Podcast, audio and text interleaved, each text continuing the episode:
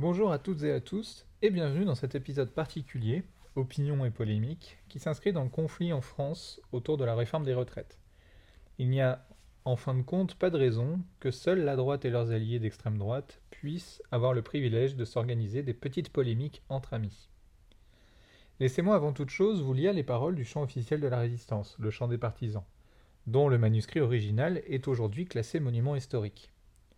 N'en déplaise aux random droitards et autres ministres stupides parlant d'éco-terroristes face à des gens qui protègent simplement la terre et l'eau des intérêts techno-financiers, fut une époque où il existait des Français capables d'être fiers de lutter pour l'égalité, la fraternité et la liberté. Ami, entends-tu le vol noir des corbeaux sur nos plaines? Ami, entends-tu les cris sourds du pays qu'on enchaîne? Ohé partisans, ouvriers et paysans, c'est l'alarme. Ce soir, l'ennemi connaîtra le prix du sang et les larmes. Montez de la mine, descendez des collines, camarades.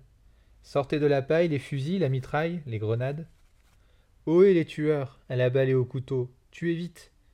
Ohé saboteur, attention à ton fardeau, dynamite. C'est nous qui brisons les barreaux des prisons pour nos frères, la haine à nos trousses et la faim qui nous pousse, la misère. Il y a des pays où les gens au creux des lits font des rêves. Ici, nous vois-tu, nous on marche et nous on tue, nous on crève. Ici, chacun sait ce qu'il veut, ce qu'il fait quand il passe. Ami, si tu tombes, un ami sort de l'ombre à ta place.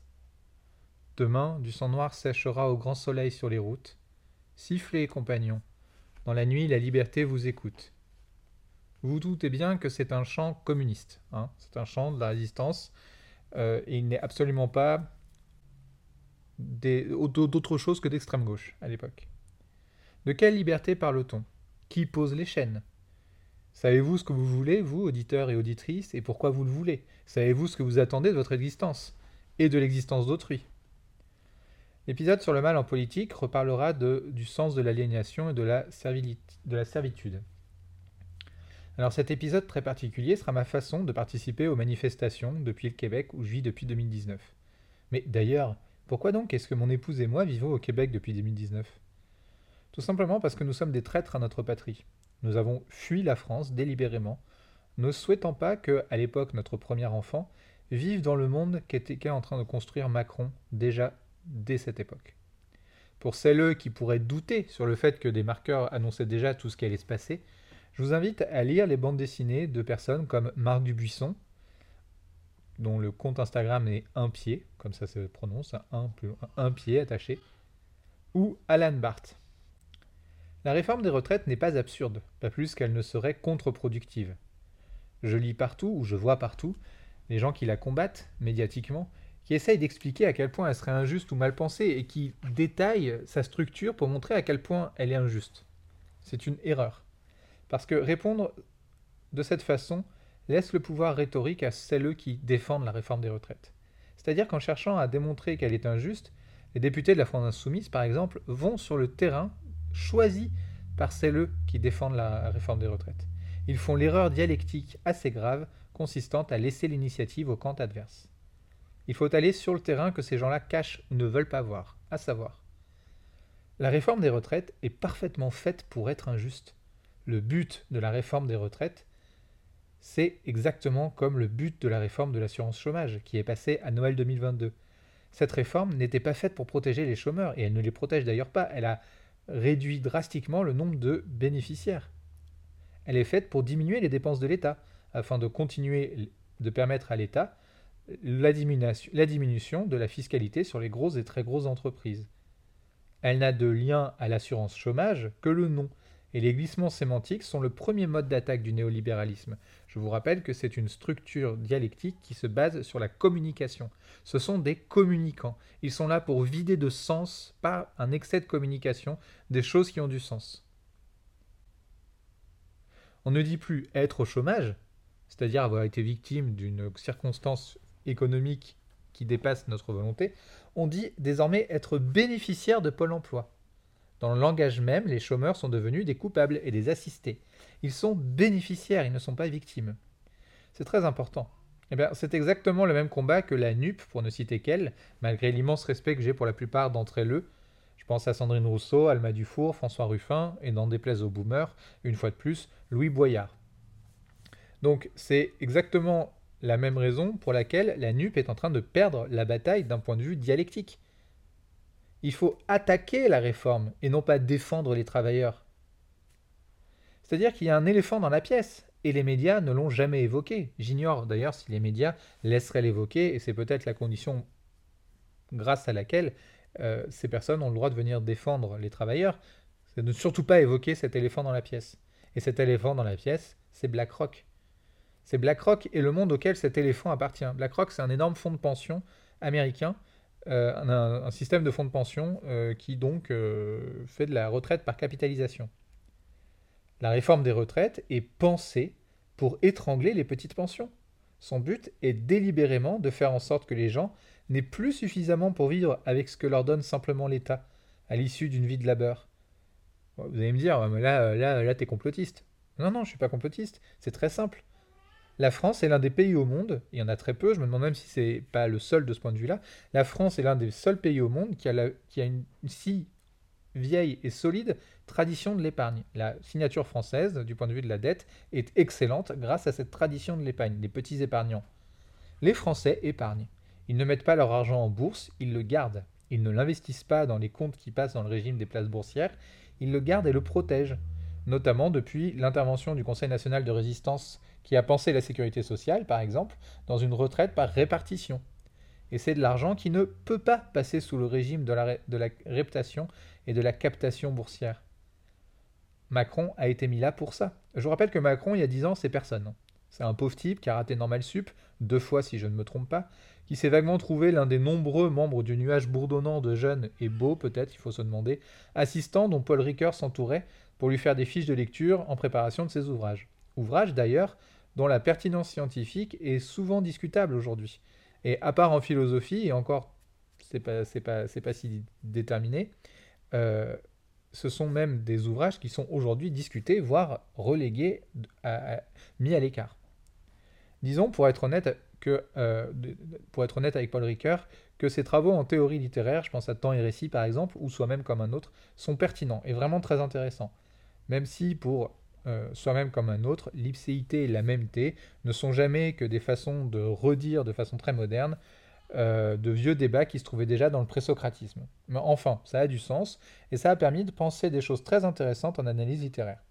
Donc Macron, c'était personne. Hein. C'était un banquier qui s'est fait 2 millions d'euros en vendant des choses qui ne lui appartenaient pas chez Rothschild. Qui est son employeur Son employeur ad vitam, la banque qui paie très cher les capacités d'un carnassier à découper quelque chose pour le revendre par petits morceaux, ou l'État, même français, qui ne paie pas grand-chose, parce que l'État ne paye pas grand-chose comparé à ce que peut payer une banque. À votre avis, quelle est la libido principale de Macron? Siendi, le savoir? Saint-Siendi, la luxure? On impose donc ce banquier, bien inséré désormais dans les réseaux rapaces de banquiers d'affaires, au président récemment élu, issu du Parti socialiste, François Hollande. Alors que je ne dédouane pas dans cet épisode, mais il faut comprendre que le pouvoir politique est un jeu de rapport de force. On ne peut obtenir des choses qu'en faisant des concessions à l'adversaire. Ici, Macron est sans doute l'une des concessions que Hollande a dû faire. Et donc, euh, on, a, on, a, imposé ce banquier à Hollande et ce banquier devient ministre du Travail. Là encore, ministre du Travail veut dire agent de la destruction du travail, comme la réforme du chômage ou la réforme des retraites. Ces gens-là sont missionnés. On pourrait se dire, oui, mais c'est comme Hollande, Macron fait ce qu'on lui demande par rapport de force. Non, non, non, non. Macron, il jubile de faire ces choses. Il est en pleine libido dominandi. C'est la libido dominandi qui s'exprime à plein tube et je ne crois pas qu'il reste autre chose que ça chez lui. Dois-je vous rappeler le qu'il vienne me chercher lors de l'affaire Benalla? Quand Macron est en position de faiblesse, il s'excuse, il joue l'acteur, il s'émoustille lui-même de ses postures pseudo-humbles qui l'amusent en fait. Je vous invite à regarder ses discours juste après sa réélection, c'est édifiant. Le reste du temps, il est paternaliste. C'est un OSS 117 de premier degré, insultant, condescendant, misogyne et cynique. Je n'ai aucun intérêt à dire du mal de cet homme, il m'indiffère. C'est son pouvoir politique que j'ai fui en venant au Québec, parce que je savais qu'il allait avoir besoin du fascisme, du racisme et des boomers pour pouvoir s'épanouir et réduire en esclavage les enfants des boomers. Pour se maintenir au pouvoir, Emmanuel Macron a besoin de l'extrême droite. On l'a vu, il n'a été élu que face à l'extrême droite. Il n'a jamais perdu face à quelqu'un d'autre que l'extrême droite. C'est normal, c'est parce qu'il a avalé l'extrême droite.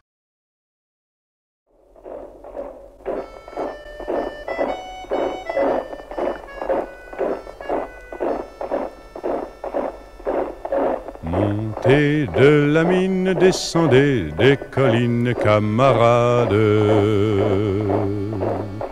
Sortez de la paille les fusils, la mitraille, les grenades.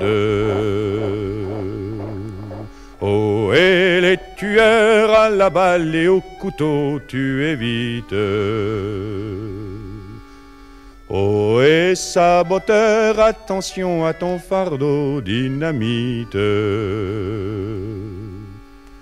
C'est nous qui brisons les barreaux des prisons pour nos frères. La haine à nos trousses et la faim qui nous pousse la misère. Il y a des pays où les gens au creux des lits font des rêves.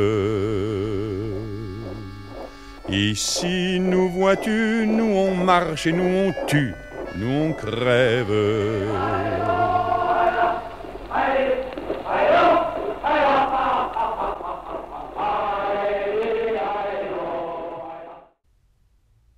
Je me souviens parfaitement quand euh, en 2002 euh, tout le monde avait été saisi d'effroi par l'arrivée de Jean-Marie Le Pen au second tour. Et d'ailleurs la chanson qu'avait écrite et chantée instantanément, enfin quasi instantanément, Damien Saez en témoigne encore, elle se retrouve. Depuis le passage de l'état d'urgence dans le droit commun, en 2015, la complaisance... Non, l'état d'urgence était déclaré en 2015, mais il est passé dans le droit commun sous Macron. La complaisance pour les agissements de l'extrême droite d'une façon générale, les différents ministres de l'Intérieur qui ont donné de plus en plus de latitude à la police, les discours haineux et racistes sur TPMP ou CNews en général, avec les chroniqueurs à cheveux blancs et lunettes rouges qui vomissent leur ville fétide à longueur d'antenne, l'extrême droite fait aujourd'hui totalement partie intégrante du paysage politique et forme les générations qui montent à choisir leur camp. À ce titre d'ailleurs, j'encourage toute personne rejetant l'extrême droite à soutenir, sinon même rejoindre, ne serait-ce que par le biais des réseaux sociaux, euh, le collectif Jeune Garde, qui a des antennes dans toutes les villes où l'extrême droite est active, et qui est un groupuscule de lutte contre l'extrême droite. Une rapide recherche devrait vous aider à les trouver. L'un de leurs leaders d'ailleurs a été menacé récemment de façon physique devant chez lui et chez lui par l'extrême droite, en toute impunité puisque euh, Peter Parker est à Spider-Man ce que la police est au fascisme. Cette montée de la complaisance des très riches pour le patriarcat violeur et raciste, Gérard Darmanin en est par exemple l'illustration. Mais là encore, Darmanin n'est personne. Il n'est qu'un rouage très heureux de sa fonction. Ce qui est signifiant, c'est plutôt le fait que la justice soit globalement inféodée, justement depuis le passage dans le droit commun du droit de l'état d'urgence, aux préfectures et que les violences policières, par exemple, soient systématiquement couvertes et banalisées dans un pays où, je le rappelle, le droit de manifester est théoriquement légal. Alors légal, oui, sous Macron c'est tout à fait légal, mais vous devez être prêt à perdre une main, un œil, voire même si vous êtes un peu basané ou jeune, à mourir. La discussion, le débat, la diversité des opinions sont devenus mal vus en France. Quand avez-vous vu pour la dernière fois à la télévision un vrai débat avec des gens qui savent de quoi ils parlent et qui s'opposent des arguments de fond relatifs à des visions différentes de la société? Des visions qui relèvent d'un projet culturel édificateur et qui ne soient pas simplement de la haine d'autrui et du rejet de l'altérité. Mais en disant cela, je suis évidemment un infâme gauchiste, simplement parce que j'invite à la réflexion et à l'échange d'arguments construits. Mais je reviens sur la réforme des retraites, qui n'est là que pour forcer la masse de ce que les membres du gouvernement et de la députation alliée appellent sardoniquement les petites pensions. Ces petites pensions vont être extrêmement nombreuses, et pour cause c'est le but. Et ces petites pensions, si elles ne veulent pas devenir un poids pour leurs propres enfants, elles vont devoir investir dans une retraite par capitalisation, c'est-à-dire les fonds de pension. Et une fois que la fameuse réforme des retraites aura ouvert la porte, ne vous inquiétez pas, d'autres réformes suivront pour continuer à retirer l'État de la sécurisation de ces seniors. C'est le principe de l'activité néolibérale sous Emmanuel Macron. Retirer l'investissement de l'État pour vendre ou pour déléguer, voire pour faire les deux à la fois. Je ne ferai pas l'inventaire des scandales et du niveau de gangrène des institutions françaises d'un point de vue de corruption, mais il faut savoir que McKinsey, qui ne paie pas d'impôts en France, soit dit en passant, est payé une fortune par le gouvernement pour faire du consulting. Hein, c'est un, nom magique. Donc c'est fameuse, le fameux argent magique ou la poudre de perlimpinpin. Faire du consulting, ça ne veut dire ne pas faire grand-chose, mais par contre donner des directives à l'État français sur des choses à faire, qui sont quand même très généralement de l'ultra-néolibéralisme. Alors que, euh, en théorie, l'État français dispose de personnel qui a été formé pour prendre ces décisions, qui sont les ministères, les hauts fonctionnaires dans les ministères. Alors je dois dire c'était, hein, puisqu'il y a une porosité assez euh, flagrante entre les deux mondes qui justifie que désormais ce ne soit plus qu'une seule et même chose. Tous ces gens vivent avec beaucoup d'argent parce qu'ils se gavent d'argent public, c'est-à-dire de vos impôts, détournés purement et simplement de leur usage premier. Ça ne va plus à l'hôpital, ça ne va plus à l'éducation, ça ne va plus euh, dans euh, les différents encadrements de la sécurité sociale, ça va dans le gavage de gens qui sont des communicants et qui sont en fait des parasites. Ne trouvez-vous pas étonnant qu'il n'y ait par exemple jamais d'argent pour l'hôpital public et qu'il y en ait même de moins en moins alors que vos impôts ne baissent pas? C'est simplement que cet argent est utilisé à autre chose, notamment au gavage des entreprises pharmaceutiques par exemple. L'épisode de la Covid en a été une illustration magistrale.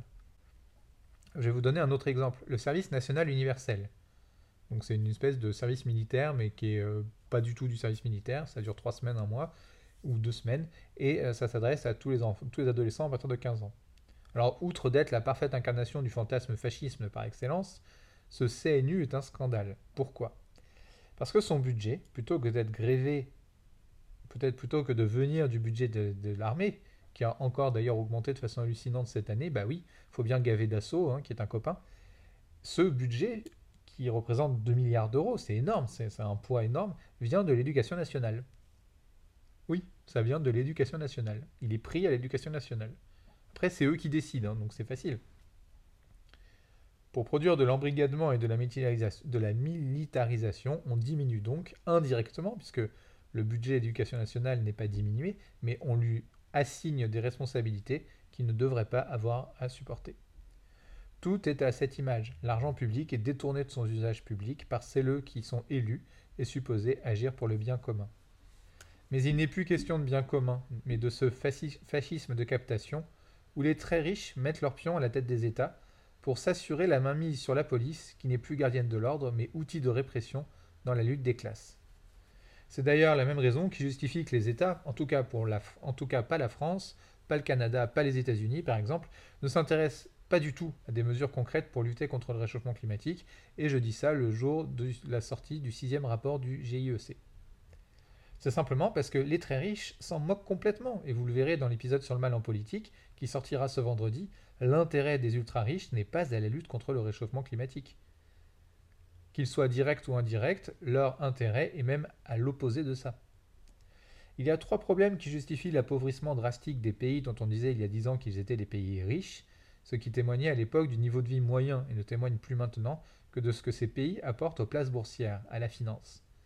Je terminerai donc avec l'identification de ces trois euh, éléments, qui est euh, une, analyse structurelle de trois phénomènes qui sont l'alpha et l'oméga du sens de la crise politique, financière et sociale en France aujourd'hui. Le premier point, c'est le non-ruissellement et la calcification de l'argent qui jadis circulait et qui désormais reste figé dans les paradis fiscaux et dans la défiscalisation. Je rappelle que des choses comme Amazon, Netflix ou McKinsey ne payent pas d'impôts en France quand même délirant. Ils ne payent pas d'impôts en France. La plupart des grands groupes d'hypermarchés non plus, et mieux que ça d'ailleurs pour cela, ils bénéficient d'un crédit d'impôt. C'est simplement du détournement d'argent public, mais légal. Le deuxième point, c'est l'insatiable appétit des places boursières qui prédatent toute liquidité échappant encore à leur libéralisme débridé de prédation. Ce que j'appelle d'ailleurs, comme je viens de le dire, le fascisme de captation.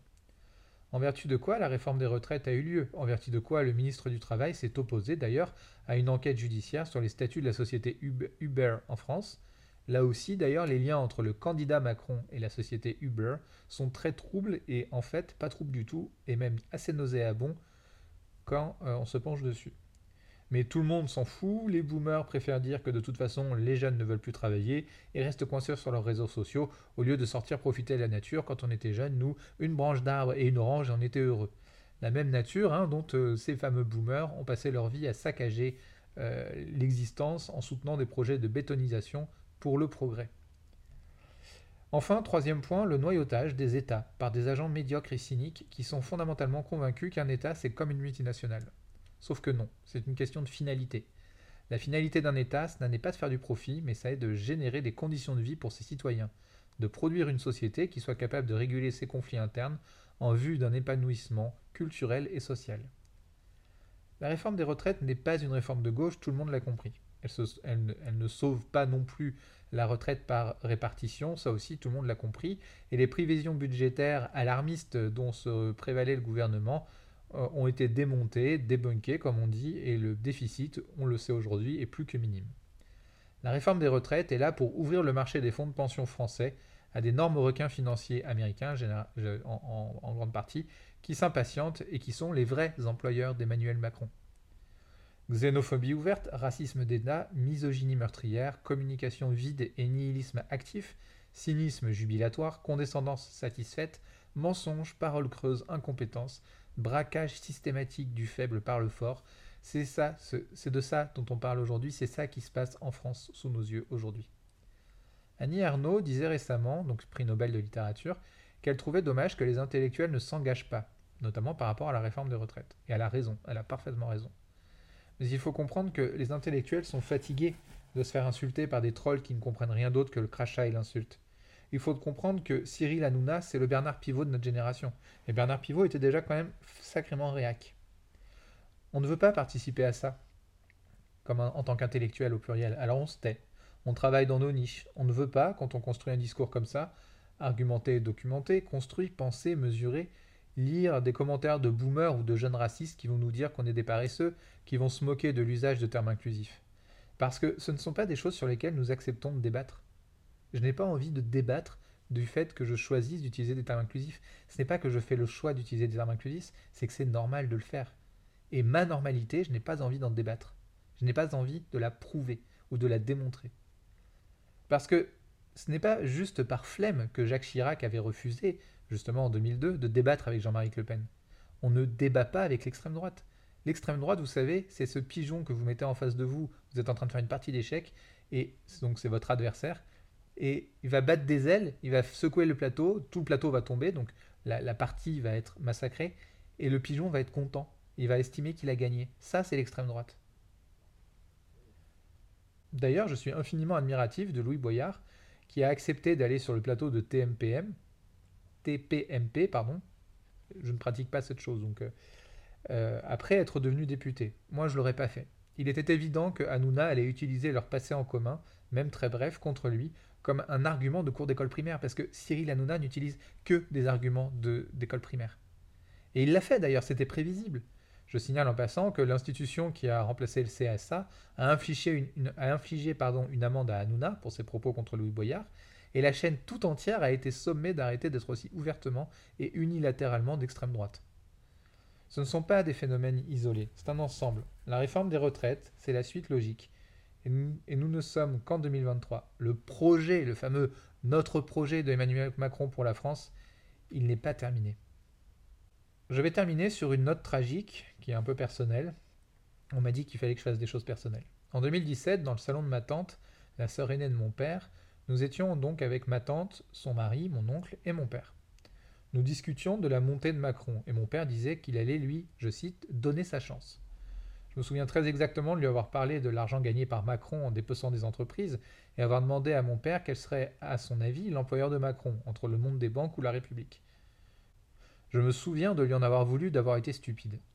Sous prétexte que Macron était le ministre du Travail d'un gouvernement de gauche, je vous signale d'ailleurs en passant que la loi El Khomri, la loi travail El Khomri qui avait soulevé des manifestations, etc., c'était déjà Macron. Hein mais il fallait un fusible qui, faisait, qui, pouvait disparaître du paysage politique assez facilement, et un fusible qui permette de protéger Macron.